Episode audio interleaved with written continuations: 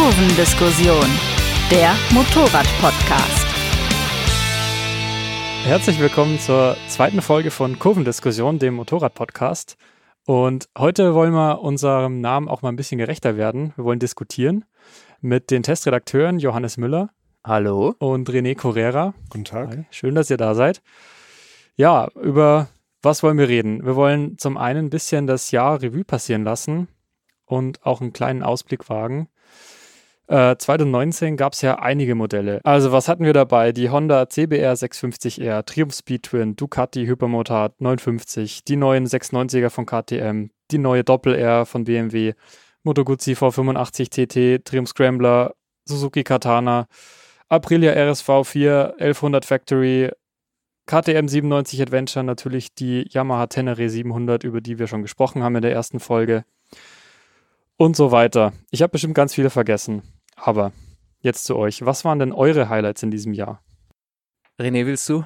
Ja, also mein erstes Highlight ist äh, der Name dieses Podcasts. Großes Lob dafür, Kurvendiskussion. Ich wusste das bis eben nicht, dass es so heißt. Das ist ja, ich würde sagen, das ist vielleicht sogar fast genauso cool wie Übersteuern.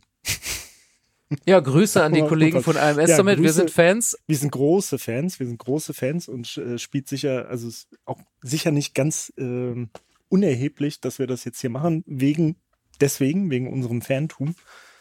Ähm, wir werden die eine oder andere Idee klauen. Äh, ja, haben wir ja, ja schon. dazu später mehr. Dazu, dazu später mehr. Aber äh, Kurvendiskussion erstmal äh, Highlight Nummer eins. Sehr gut. Geschickt gewählter Name. Motorrad-Highlights?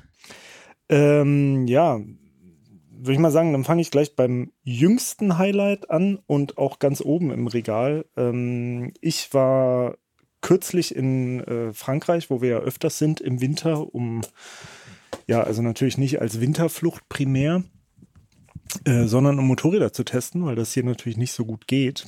Und da fahren wir immer an die Côte d'Azur.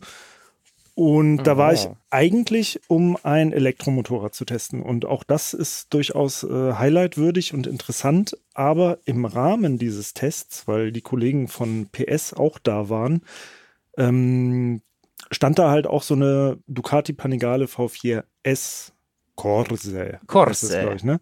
Genau. Und ähm, die haben da halt auch eine Geschichte produziert. Und ich bin die V4 Panigale, seit es die gibt, noch nie gefahren. Und generell auch äh, Panigale schon sehr, sehr lange nicht mehr.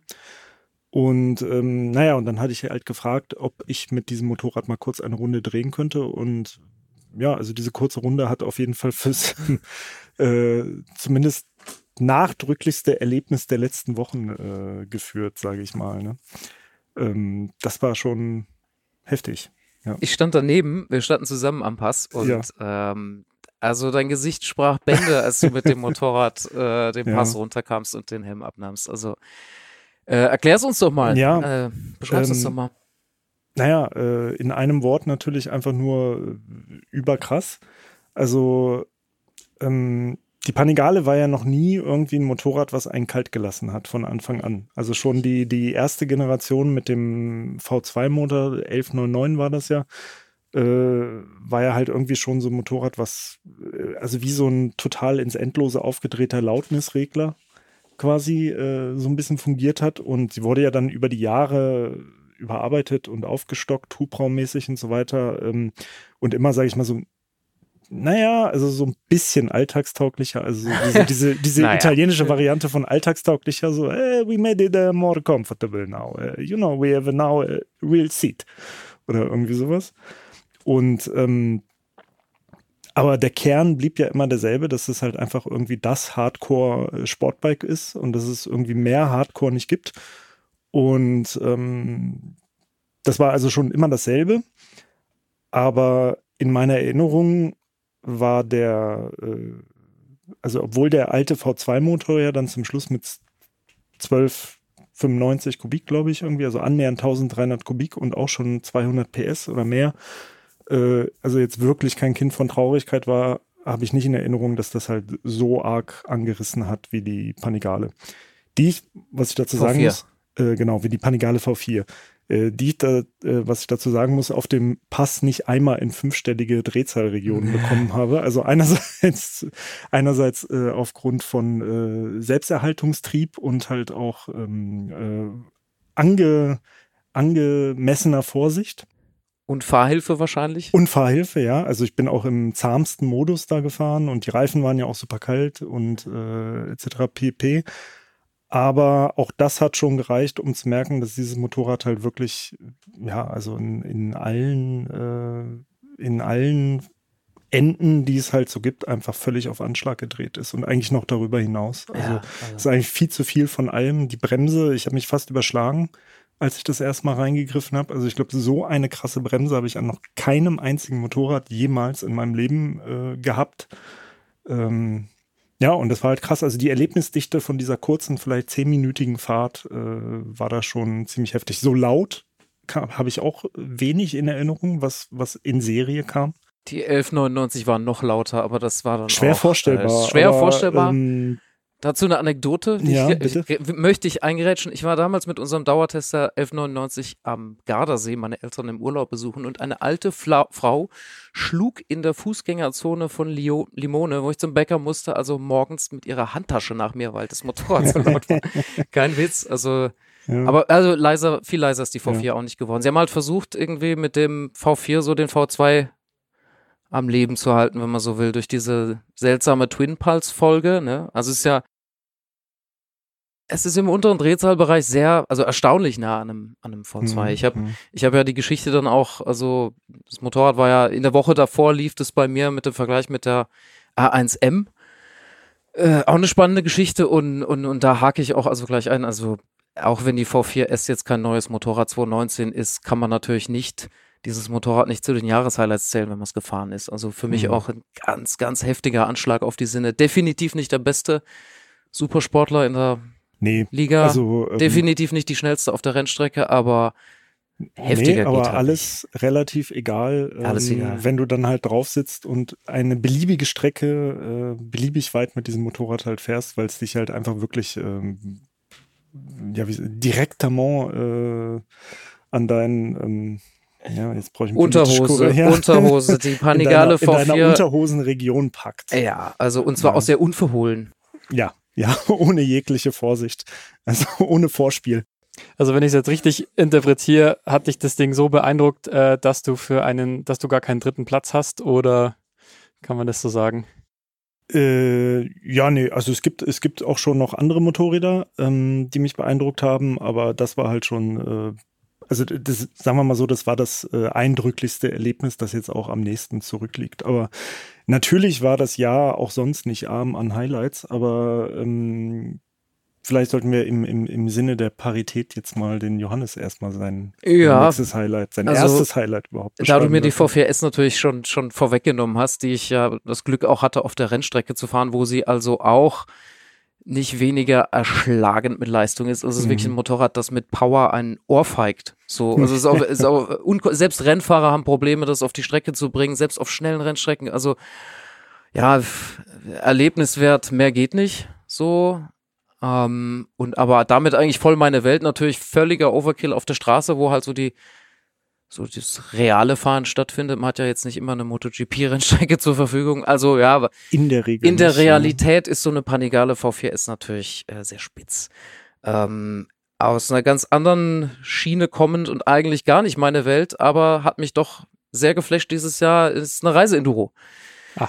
Äh, Achtung, persönliche Meinung, vielleicht keine beliebte Meinung, aber ich mag keine Reiseenduros eigentlich. Nein. Ich bin sogar der Meinung, dass also alles, was schwerer als 105, 160 Kilo mit vollem Tank ist, sich nicht mehr Enduro schimpfen sollte und darf, aber ja, dann äh, gibt es ja nach dieser, äh, nach dieser Definition eigentlich keine einzige Reise-Enduro. Äh, ja, außer, Markt, außer vielleicht äh, die Kategorie, wir, zu der kommen, Ferdi noch kommt. Wir kommen sowohl zu, zu dem Motorrad als auch zu der Diskussion an sich. Das werden wir wohl noch zur Genüge ja. durchkauen. Aber äh, ich hatte das Glück, eine KTM 97 Adventure R ähm, von Ursen Sollen, also der noch Homebase von KTM Deutschland, bis nach Sarajevo zur KTM Adventure Rally fahren zu dürfen. Äh, und zwar habe ich mir das dann so so viel wie möglich über Stock und Stein zurechtgelegt. Bin also querfeldein wirklich bis, äh, bis nach Bosnien rein Ähm, Autobahn meiden, viel Feldweg, Trans-Euro-Trail, zweieinhalb Tage Anreise, drei Tage vor Ort, echt heftiges Gelände bei dieser Adventure Rally, wo sich also die Freaks versammeln, die ihre schweren Mehrzylinder-Reise-Enduros äh, also so fahren, wie der Hersteller sie gedacht hat. Äh, die, die paar, die es gibt, machen das da und da geht auch echt viel zu Bruch. Das ist eine ziemlich spektakuläre Sache so.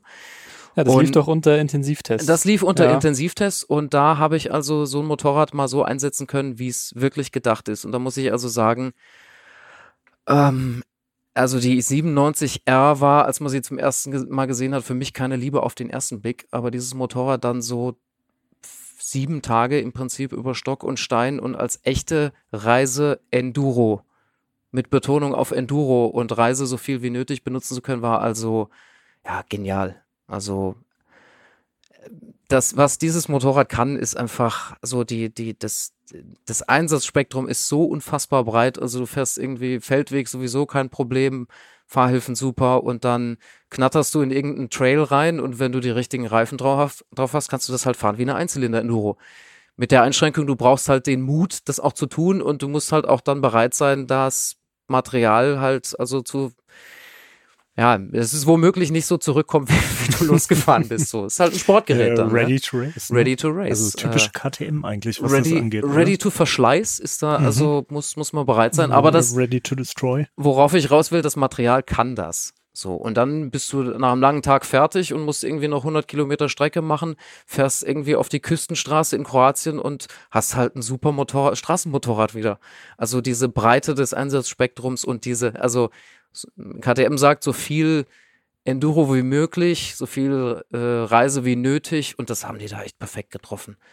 Also optisch für mich eine Katastrophe, aber was das Ding kann, hat mich einfach echt umgehauen. Auch so. was das angeht, eine typische KTM eigentlich, oder? Ja, über Geschmack. Also ich meine, die, die, die, die meisten KTMs packen einen ja nicht über Optik, sondern eher über Performance. Ausnahmen ne? bestätigen die Regel und da ist also, das ist für mich gerade so die goldene Schnittmenge wenn es denn unbedingt Reise-Enduro sein muss. Dann doch die. Das gleiche könnte man ja theoretisch auch über die äh, Tenere 700 sagen, wenn man so unserem letzten Podcast zumindest, äh, die konntest du ja noch nicht fahren. Äh, kon konnte nicht, es kam noch nicht dazu, ja. tatsächlich eine große Bildungslücke ähm, und äh, um die Reise-Enduro-Diskussion, die ewige, leidige Reisediskussion jetzt nicht allzu sehr ausufern zu lassen. Ähm, klar, also die, die Tenere sitzt genau in diesem, in diesem Feld wenig Gewicht, moderate Motorisierung, mit dem entscheidenden Unterschied aber natürlich viel günstiger, einfacher gebaut, weniger Elektronik-Overkill. Wobei ich sagen muss, die Elektronik hat es mir bei dieser Tour sehr erleichtert. Offroad ABS habe ich geliebt, geile Traktionskontrolle habe ich geliebt, Quickshifter, mega. Äh, aber gibt, gibt, es, also wird nicht das Momo kolportiert von einem Yamaha Entwickler, Pressemenschen oder was auch immer, der bei der Präsentation gesagt hat äh, zum Thema Elektronik, äh, unsere Traktionskontrolle ist in der rechten Hand und funktioniert stufenlos oder ähnliches? Wird kolportiert, stimmt die, auch. Die ist ja komplett nackt. Ne, unterschreibe ich, angeht, ja, oder? unterschreibe ich auch trotzdem, ja, ABS nur abschaltbar. Also, ja, in der Kürze, also Traktionskontrolle verzichte ich drauf. Offroad ABS hat mir extrem geholfen beim tagelangen Feldwegfahren. Also, das macht einfach den Kopf frei. Aber ja, äh, die Tenere, es kam noch nicht dazu. Wir haben jetzt, wir haben jetzt unsere im Dauertest. Ich bin da zufällig auch der Dauertestpate. Insofern wird es da also ausgiebige Eindrücke geben. Ich habe mich im Vorfeld dieser, äh, als wir zusammensaßen, ja zu der Äußerung hinreißen lassen, dass sich die Tenere nicht gefahren sein muss, um zu wissen, dass das super funktioniert. Äh, steile These, ich gebe zu, aber ja, glaube ich dir sogar. Funktioniert glaube, manchmal, glaube ich, auch ja. andersrum. Äh, funktioniert manchmal sicher auch andersrum. Ähm, nee, aber das wird, das wird mit Sicherheit genial. Also und äh, man sieht ja auch die Zulassungszahlen aktuell geben ja. Yamaha da ja recht. Also ich kann die Frage natürlich auch nicht beantworten, obwohl ich sie gefahren bin, aber ich bin sie natürlich nur kurz gefahren. Äh, nichtsdestotrotz zählt die zu meinen Highlights auf jeden Fall dieses Jahres. Ähm, hat mir sehr gut gefallen, die paar Meter, die ich oder die paar Kilometer, die ich mit ihr fahren durfte. Ähm, ungefähr genauso viel bin ich auch die 97 Adventure R gefahren, die mir auch megamäßig gefallen hat und ich wäre gern das gefahren, was du damit gefahren bist. Ähm, aber das waren für mich wirklich die zwei heißen Eisen eigentlich, auf die ich dieses Jahr gewartet habe. Das hat mich wirklich gefreut. Und Ja, vielleicht als Thema Reise-Enduro die Ja. Rückbesinnung auf das weniger ist mehr halt. Ne? Ja. Also ja, es ist moderate ja, es ist ja schon irgendwie jetzt so ein äh, Trend jetzt wieder. Ne? Unbedingt, unbedingt. Also äh, weg von den, von den fetten 1200 Kubik, äh, 250 Kilo plus Geräten. Wobei da will ich eine Frage einwerfen. Ist Bitte. es ja, ist es ein ist es ein Trend, was was man auch kaufen wird oder ist es nur so ein so ein gehypter Trend? Also alle sagen weniger ist mehr und kaufen am Ende eine 1250er GS oder eine Multistrada. Ja gut, aber in dem Fall, äh, du hast es ja jetzt eben gerade schon gesagt, dass halt auch die Verkaufszahlen und die Vorbestellungen und so weiter für die äh, Tenere ja eigentlich eine deutliche Sprache sprechen. Ne? Also das scheint ja da jetzt wirklich nicht nur ein Hype zu sein. An der würde- Stelle ne? scheint es definitiv einzuschlagen. Ja. Ähm, auf der anderen Seite sehen wir, dass die neue Afrika Twin als 1100er, die ich jetzt gerade aktuell im Vergleich habe, wieder in die andere Richtung geht. Ja, aber das Also- gilt, gilt ja im aktuellen Angebot auch schon fast als weniger ist mehr oder kleine Reise Enduro. Also Ja, so gesehen, ja, ist richtig. die hat ja nur Ja. ein bisschen mehr als 100 PS. Das ist ja quasi Einstiegsklasse mittlerweile. Naja, der Trend ist ja nicht nur bei, bei Reiseenduros eigentlich so, oder? Also es setzt sich ja immer wieder durch, dass, weiß ich nicht, dass weniger mehr ist, dass auch ein 600er Vierzylinder sehr viel Spaß machen kann. Also das Ich gibt's doch immer wieder so Überleitung. diese- Ah, eigentlich gar nicht so. Eigentlich wollte ich ja noch mein drittes Highlight erzählen, aber ihr habt mir ja schon Nein, wieder, hau raus. Naja, das, das dritte bestimmt Highlight, wieder aufgreifen, diese grandiose Überleitung später. also das dritte Highlight, naja, das teilen sich eigentlich zwei Motorräder und die haben auch mit 2019 nicht unbedingt was zu tun. Ähm, aber wir hatten ja in unserem Volontärsprojekt äh, Elektromotorräder dabei. Jetzt werden viele wahrscheinlich abschalten oder so, aber äh, da Ciao, war schön. gab's, da gab es auch die, ähm, die elektrische KTM Freeride zum einen, zum anderen eine Zero FXS, also eine elektrische Supermoto. Und die beiden, also das war wirklich ein richtig geiles Erlebnis, mit dem Teil an die Ampel zu fahren. So, keine Ahnung, es wird schon so oft geschrieben, schon so oft gehört, ja, aber es ist wirklich so, du stehst da, schaust, dich- schaust dich um, wunderst dich, warum alles so laut ist und dann flitzt du einfach ab und es ist, keine Ahnung, es ist einfach jedes Mal ein Erlebnis. Also, und das andere ist, dass dadurch, naja, dass du jetzt vielleicht noch nicht oder dass ich jetzt noch nicht so der Superprofi bin, es reicht halt wirklich eine gerade Strecke. Du lehnst dich so ein bisschen nach vorne und reißt das äh, Gas auf, beziehungsweise, Poti. ja, Wir suchen noch die richtige Du, Formulierung Vollstrom. fürs elektrische am Gas. Kabel. Vollstrom. wie auch immer. Und es ist unglaublich. Also, es hat mir sehr viel Spaß gemacht, mir ein bisschen auch wieder die Augen geöffnet und wenn es finanziell nicht ganz so weit weg wäre, ähm, ist es, also mich hat es echt umgehauen, muss ich sagen. Was kostet denn eine Freeride E? Äh, ich glaube ab 7000, wenn ich Mit den oder Akku, ohne das- Akku? ja, wenn ich, den- du kannst ihn ja leasen mittlerweile bei KTM. Ah, okay.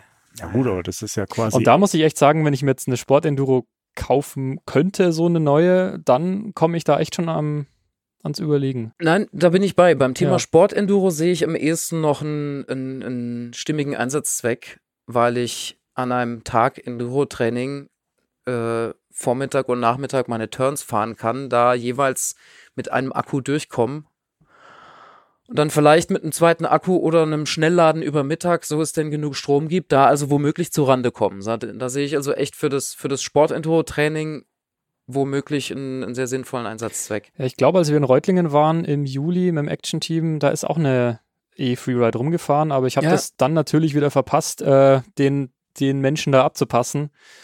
Ähm, da hätte man ja gleich fragen können, wie lange hält aber ich muss ja sagen, äh, also unabhängig davon, ob man ja halt die Kohle für sowas rumliegen hat oder nicht, und in den meisten Fällen äh, ist es ja eher letzteres, ähm, äh, ist es ja eigentlich schon, also ich hätte jetzt gedacht, dass es teurer ist. Also es ist ja quasi so MT-07, leicht erhöhtes MT-07-Niveau. ne? Naja, du, du kannst natürlich auch, wenn du dir so eine. wahrscheinlich auch das einzige Elektromotorrad unter 10.000 Euro, oder? Mm, Ja, wobei du musst natürlich sehen, was du dafür kriegst, nämlich fast nichts außer eine Sportenduro. Ja, ja, gut, es ist halt klar, es kannst es nicht vergleichen mit einem äh, alltagstauglichen Ja. jeden Ta äh, Daily, wie man heute so sagt in der Influencer-Sprache. Also die hat's schon eine, St- also du kannst die schon mit Straßenzulassung kaufen. Ähm, das nächstbeste äh, wäre dann vielleicht eher da tatsächlich die Zero, die kostet allerdings auch äh, 14 oder 13.000 sowas. Also die kann man lustigerweise mit einem 125er Führerschein fahren.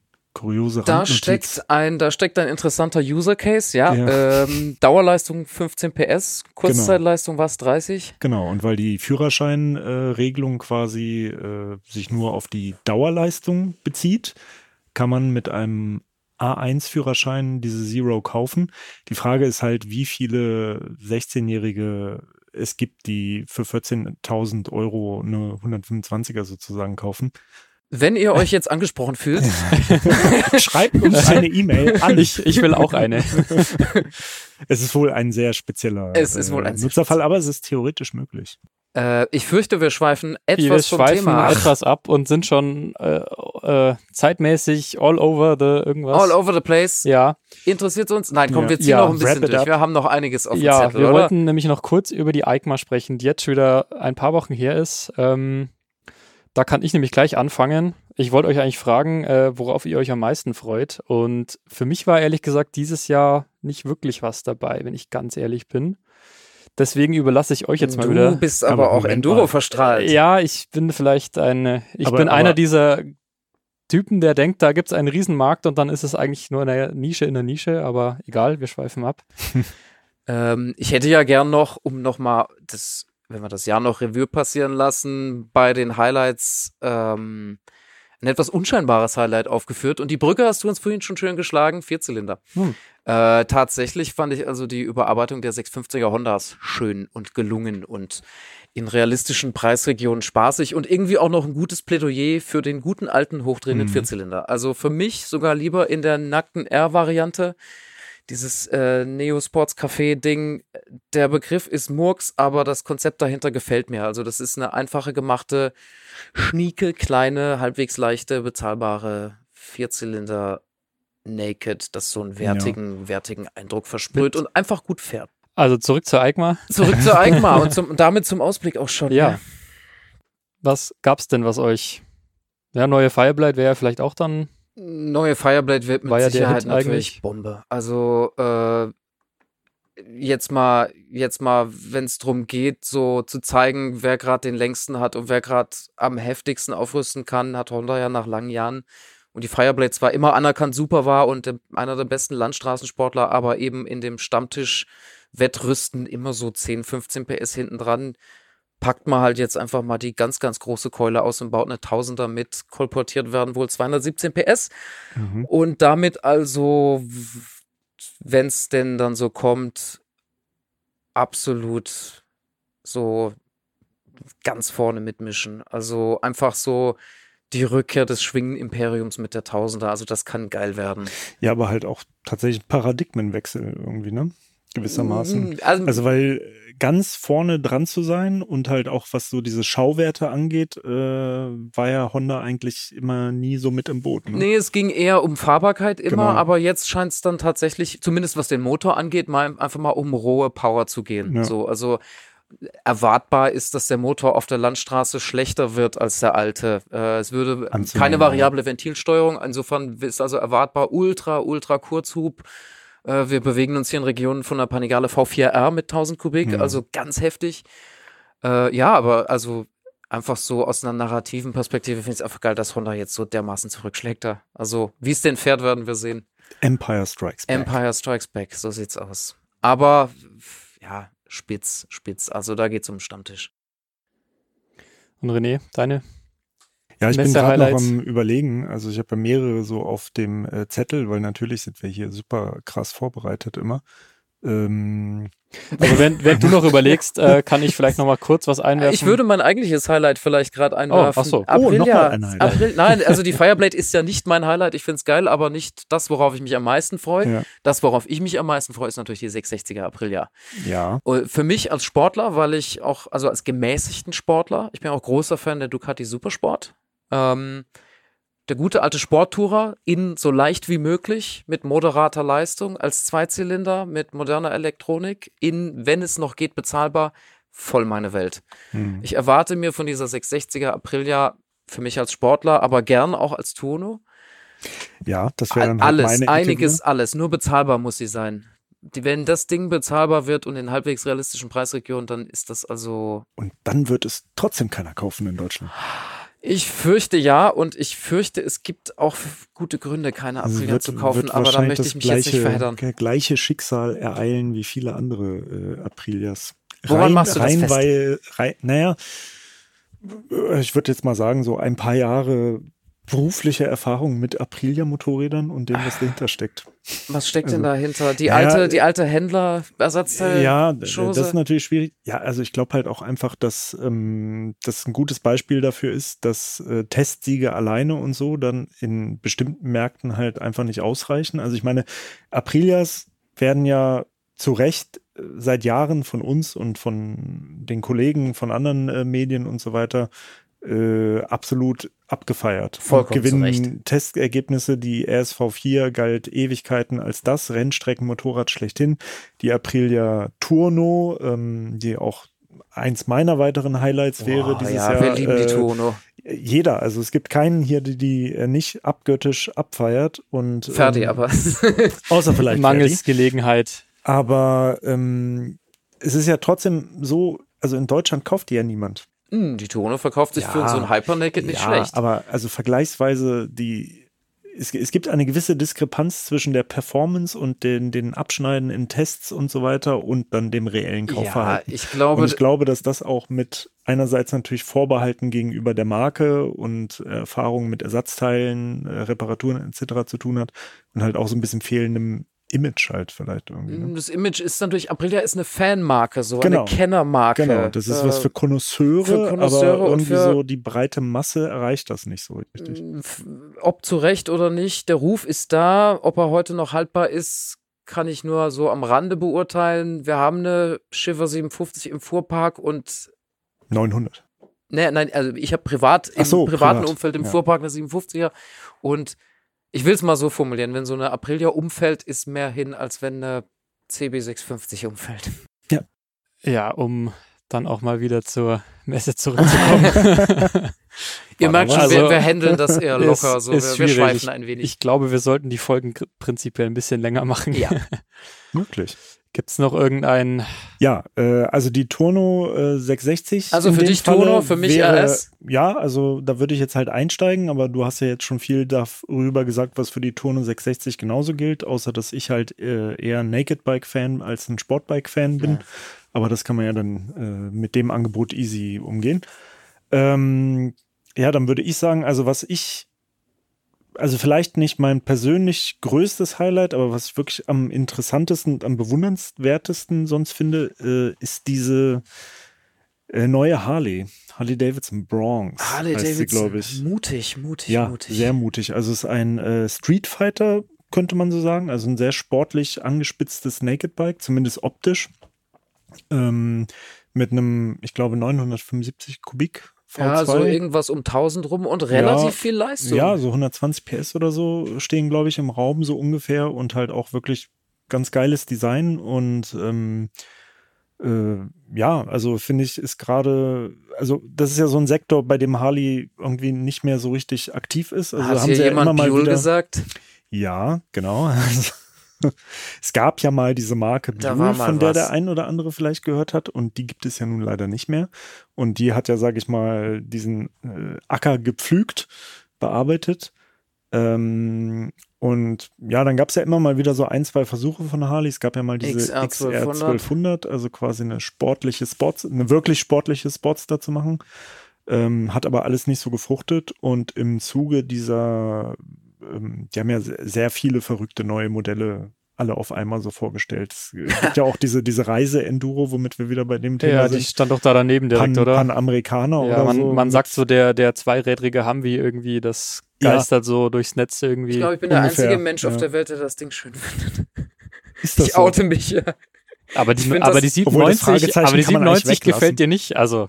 Nein, okay. ja, nein. Also, die ja, Geschmäcker, also die Geschmäcker Affen und Seife. So. es ist, ist ja. natürlich was Besonderes, so. so. keine Frage. Und mutig, genau wie halt auch diese Harley Bronx. Und ähm, ich finde es halt cool, wenn so ein Hersteller halt auch dann konsequent immer wieder versucht, so ein Feld zu beackern, was jetzt nicht so seine originäre Heimat ist. Und ähm, also ich finde, das Design ist gelungen und die Leistungsdaten lassen ja auch vermuten, dass das halt knallen könnte. Interessante Frage. Kriegt Harley hin, ein Motorrad zu bauen, das nach so objektiven, strengen Gesichtspunkten gut funktioniert? Kann also Harley. Ja, also haben sie ja schon geschafft, weil diese XR 1200, von der wir ja gerade gesprochen haben, die wurde ja auch damals ziemlich abgefeiert. Das stimmt. Und die etwas dienstälteren Kollegen, also ich glaube, wir beide haben die nicht mehr so erlebt, ne?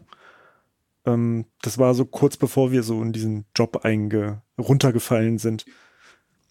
Ähm, ja, also man hat, man hat vernommen, sein. die soll gut gewesen Genau. sein. Das ist aber Deswegen- auch schon rund 20 Jahre her, also mindestens, ja, also, ja, nicht ganz, aber gefühlt, ja. gefühlt 20. also da, da sehe ich, unterschreibe ich Harley mutig. Mhm. Da, da wird mal, da wird mal, das wird spannend, was, wa- wie sie es denn lösen, wie sie es hinkriegen. Natürlich, äh, die Marke muss sich auch hören und das tun sie aber. Also das, das rechne ich ihnen auch hoch an, dass sie jetzt also so mit alten Zöpfen, die alten Zöpfe irgendwie abschneiden und Vielleicht, vielleicht so, schaffen sie es da ja was zu bauen, wo man nicht sagt, ist ganz gut für eine Harley. ja, die alte, die alte Einschränkung für eine Harley. Ich fänd's gut. Also mir gefällt die, ich finde die spannend. Wir sollten langsam zum Ende kommen. Ich weiß gar nicht, ob wir jetzt den Gebrauchtblock noch Den reinbekommen. Gebrauchtblock schenken wir uns heute, glaube ich, oder? Äh, Ja, wir, haben, wir- wir haben also Wir Äh, erhöhen die Fallhöhe und äh, äh, steigern schon mal die Erwartungen für die nächsten Folgen. Wie angekündigt werden wir also schamlos besser von den, werden. schamlos von den Kollegen äh, von Übersteuern Podcast klauen und also versuchen euch in Zukunft unsere thematisch angepassten oder auch nicht Gebrauchtfunde des Monats ist zu kurz, der Woche ist zu lang. Also wann auch immer wir erscheinen, unsere Ja. Das, Gebrauchtfunde. äh, das, äh, was halt ständig auf unseren Radaren, Radars, wie ist eigentlich die Mehrzahl von Radar? Also auf unseren du- Radargeräten. Du verstrickst dich, genau. Was alles auf unseren Radargeräten ständig erscheint, über das wir täglich reden, aber nie kaufen. Das ist der Plan. So. Also, wir haben schon wieder, äh, ich zitiere mal der, der Vorhang zu, alle Fragen offen. Äh, Alle Klarheiten beseitigt. genau. Also Ein ich danke euch, aufs. Oh, ich ja. danke euch ganz herzlich für eure Zeit. Ähm, ja, ihr seid bestimmt in der übernächsten Folge wieder mit dabei. Warum nicht in der nächsten? Die nächste ist nämlich schon geplant. Da geht es um besagte Elektromotorräder. Ja, da, der Antichrist. genau. da, es wird wahrscheinlich abfliegen, die Folge, wie, wie nochmal was, aber gut. Man muss auch mal drüber reden und sich damit beschäftigen. Können Nein, alte, ich hab alte den- Säcke wie wir natürlich nichts beitragen. Ja, Ich habe den New E-Scooter gefeiert, aber das nur am Rande. Okay. Also danke dir, Johannes. Danke, René. Danke auch. ich habe vorhin ganz danke. vergessen, mich vorzustellen. Ich bin Ferdinand Heinrich, falls ihr mich aus der ersten Folge nicht mehr kennt. Dir kann man auch eine E-Mail schreiben. ja, wenn es euch nämlich gefallen hat oder auch nicht, oder wie auch immer, wenn ihr irgendwas mitteilen wollt, ferdi.motorradonline.de. Da könnt ihr mich erreichen, bis wir eine eigene Podcast-Adresse haben. Ähm, wenn euch das Ganze gefallen hat, wenn euch die Intensivtests von Johannes oder René oder wem auch immer gefallen, uns kann man auch am Kiosk kaufen. Uns kann man lesen. Ja, Uns kann man sogar abonnieren. auf wenn man Papier und PDF. Ist.